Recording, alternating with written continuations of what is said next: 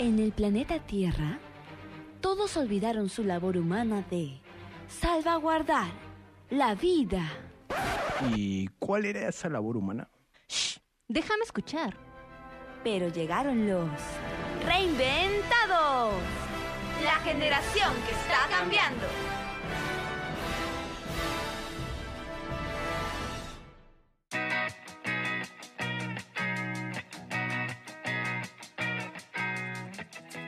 ¿Cómo están? Bienvenidos a este nuevo episodio de Reinventados, aquí en modo terminando el año, al igual que nuestros programas. ¡Wow! Definitivamente es increíble cómo ha pasado el tiempo tan rápido y aparte de eso, hoy tenemos una sorpresa y quería comentarles que estoy muy contenta porque en la conducción nos acompaña una nueva integrante del team de Reinventados. Así que producción, por favor, una ronda de aplausos a nuestra querida Lucero. Hola Leila, ¿qué tal? Estoy muy emocionada de conducir aquí en Reinventado, súper agradecida por esta bonita bienvenida y por la oportunidad de compartir con ustedes este gran proyecto. Pero no me extiendo más, ¿cómo has estado Leila? Bueno, Lucerito, yo feliz de que ahora seas parte del team conducción también. Y bueno, esta semana para mí ha sido tranquila ya que pude terminar todos los trabajos finales de la universidad que tenía y pues emocionada por el episodio que tenemos hoy. Más bien, muchos de nosotros ya terminamos los exámenes, fue cansado pero se logró. Y chico, decirles que les brindamos todas buenas vibras para estas fiestas que se aproximan a fin de año. También esperamos que se complazcan con este super episodio que se viene en la sección de adaptados, ya que hablaremos sobre la moda sostenible. Pero Leila, cuéntanos, además, ¿qué tenemos en Influencer de la Week?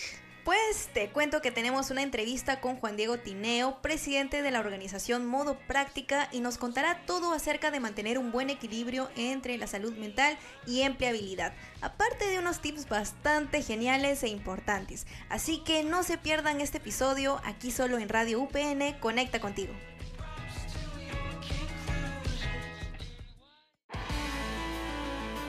El ser humano se ha tenido que adaptar a diversos cambios. En Reinventados te presentamos Adaptados, ingeniosos consejos para adaptarte bien.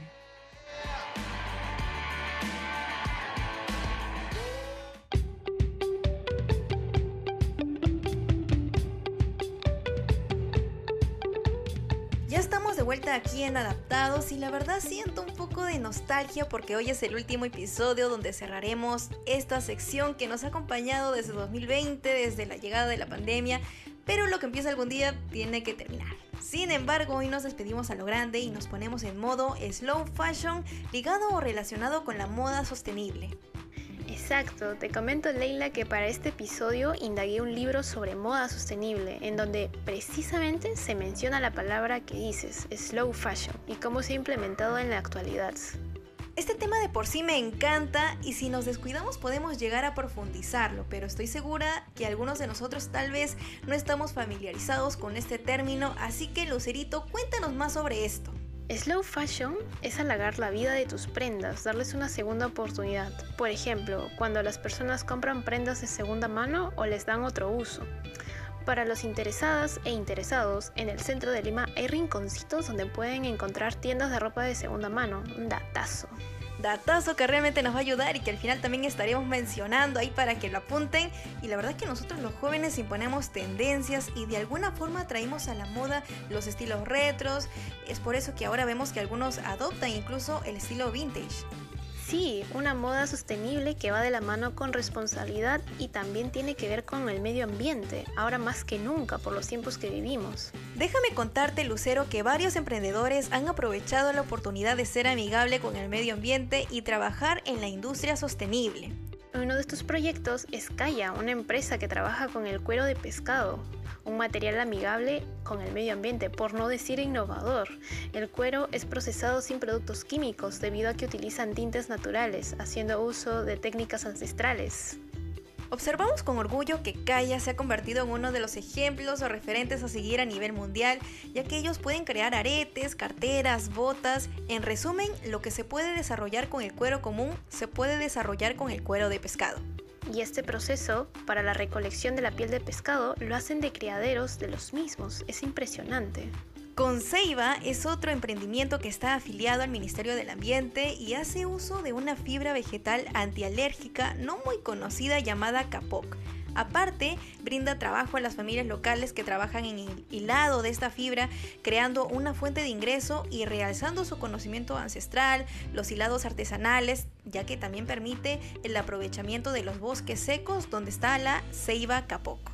Si están interesados, pueden visitar su página donde encontrarán desde almohadas hasta los recientes llamados peluches amigurumi y mascarillas ecológicas, todos ellos, claro, antilérgicos. Tenemos que hacer énfasis que es una buena idea que estas empresas trabajen con diseñadores que se relacionan con empresas, teniendo en cuenta esta propuesta de materiales sostenibles y ecoamigables en el mundo de la moda. Precisamente eso, vemos cómo la mayoría del mercado está cambiando su mira y objetivo a ser sostenibles.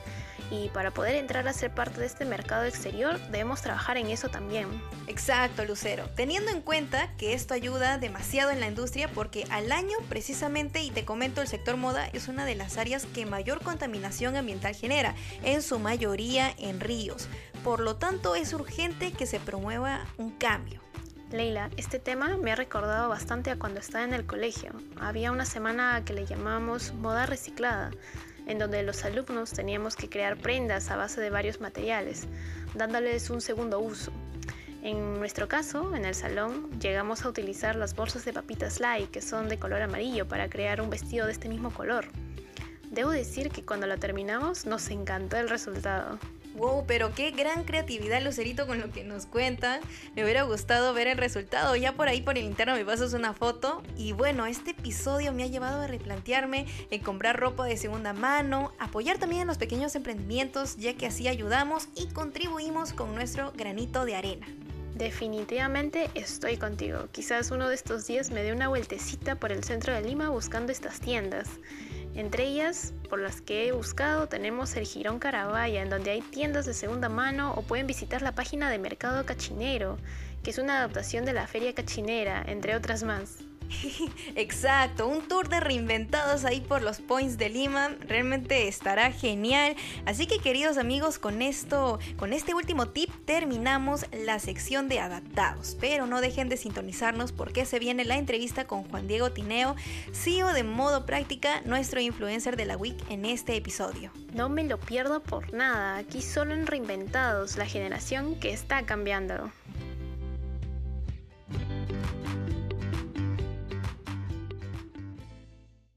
Oye, ¿y quién es Ella? ¿Qué? ¿No lo conoces? Mm, no. ¿Buscas a alguien que te inspire? Tranqui. Te presentamos al influencer, de la WIC.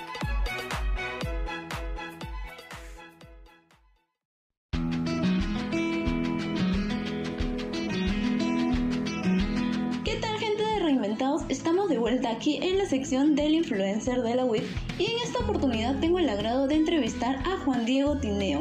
Él es presidente de la organización Modo Práctica y está con nosotros en este episodio. Hola, ¿qué tal Juan Diego? ¿Cómo estás? Bienvenidos a Reinventados. Hola Natalie, muchas gracias por la invitación. Bueno, en general me siento bastante bien, bastante contento de ser el influencer de la semana al parecer.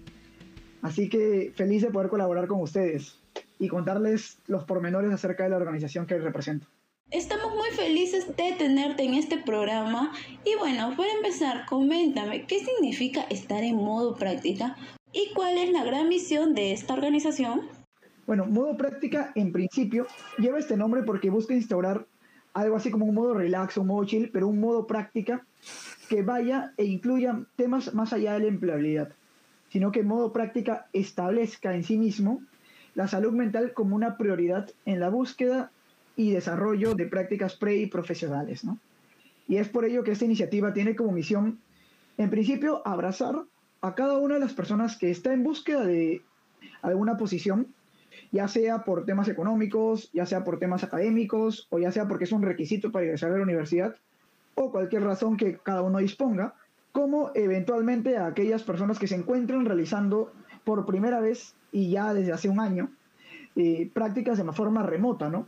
O teniendo que trasladarse grandes distancias en un contexto de pandemia en el cual se ha generado mucha incertidumbre, no solo con respecto a nuestra vida laboral, sino también con respecto a nuestra vida familiar y amical, ¿no?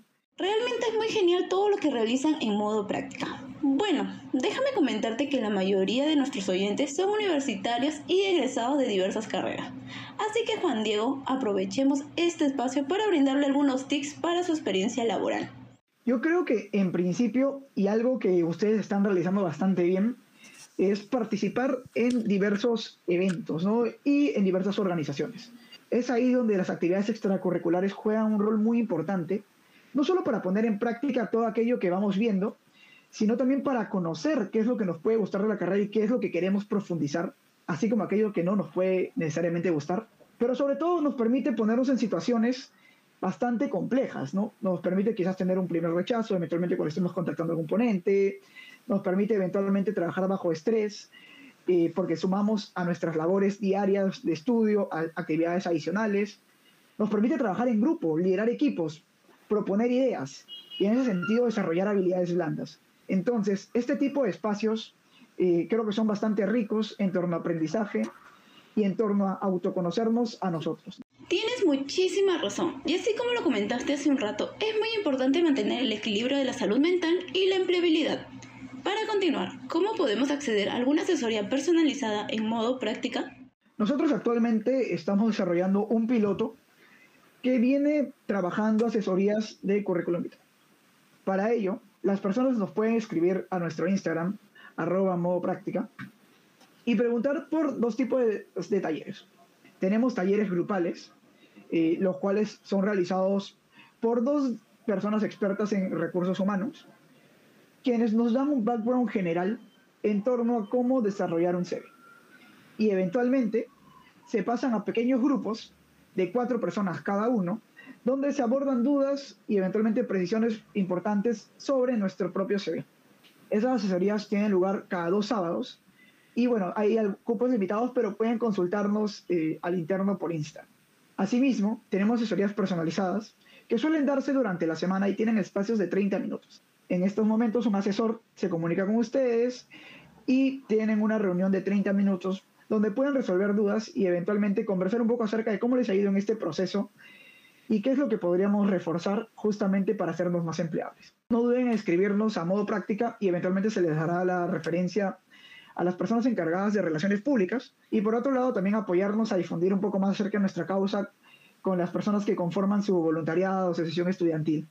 Nos has brindado una excelente información y como ya estamos a puertas de terminar el año, ¿cómo se ha proyectado la organización para los eventos futuros? Genial.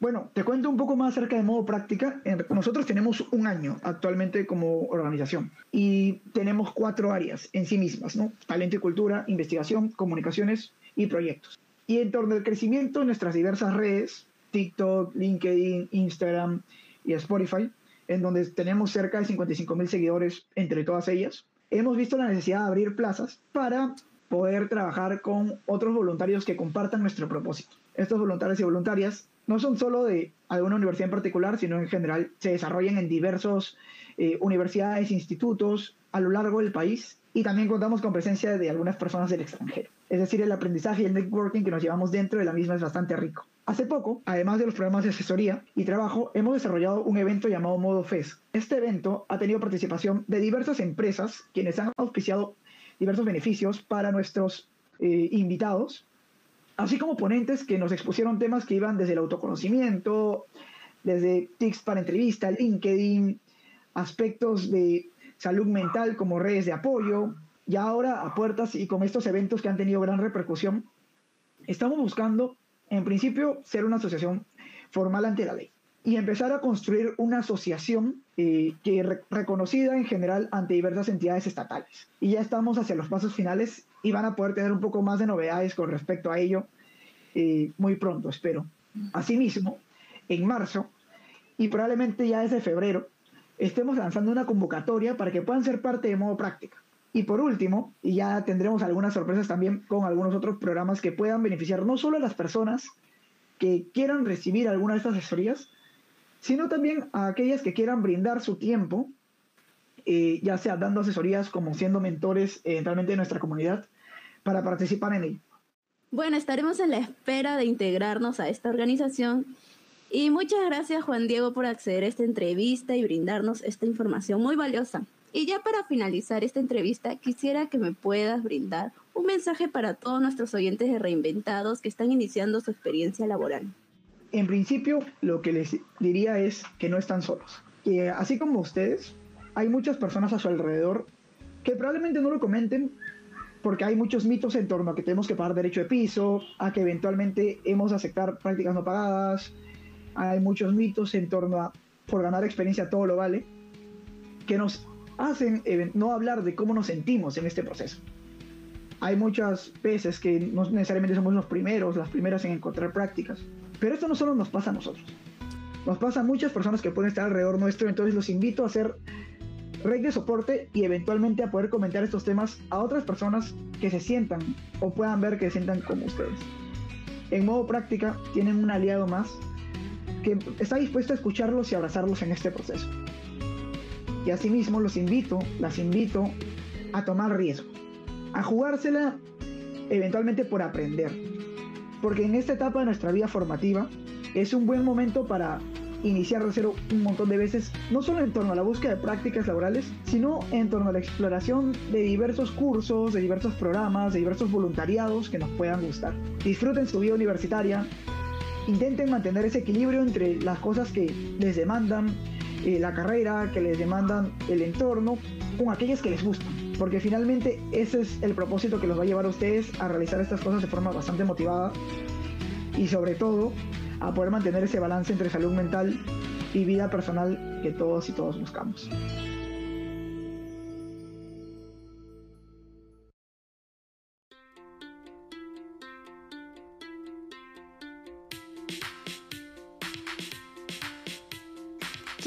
Entrevista realmente con Juan Diego y el gran mensaje que nos ha dejado al final acerca de mantener un equilibrio entre la salud mental y la vida laboral.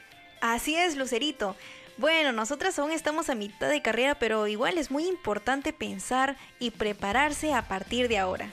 Tú misma lo has dicho, Leila. Y bueno, queridos oyentes, se les agradece que nos hayan acompañado en la aventura de este episodio. Estoy segura que nos llevamos algo nuevo en nuestras mentes y en nuestros corazones. Hasta aquí llegó el episodio de hoy y nos encontraremos en una próxima edición. Cuídense mucho y nos vemos.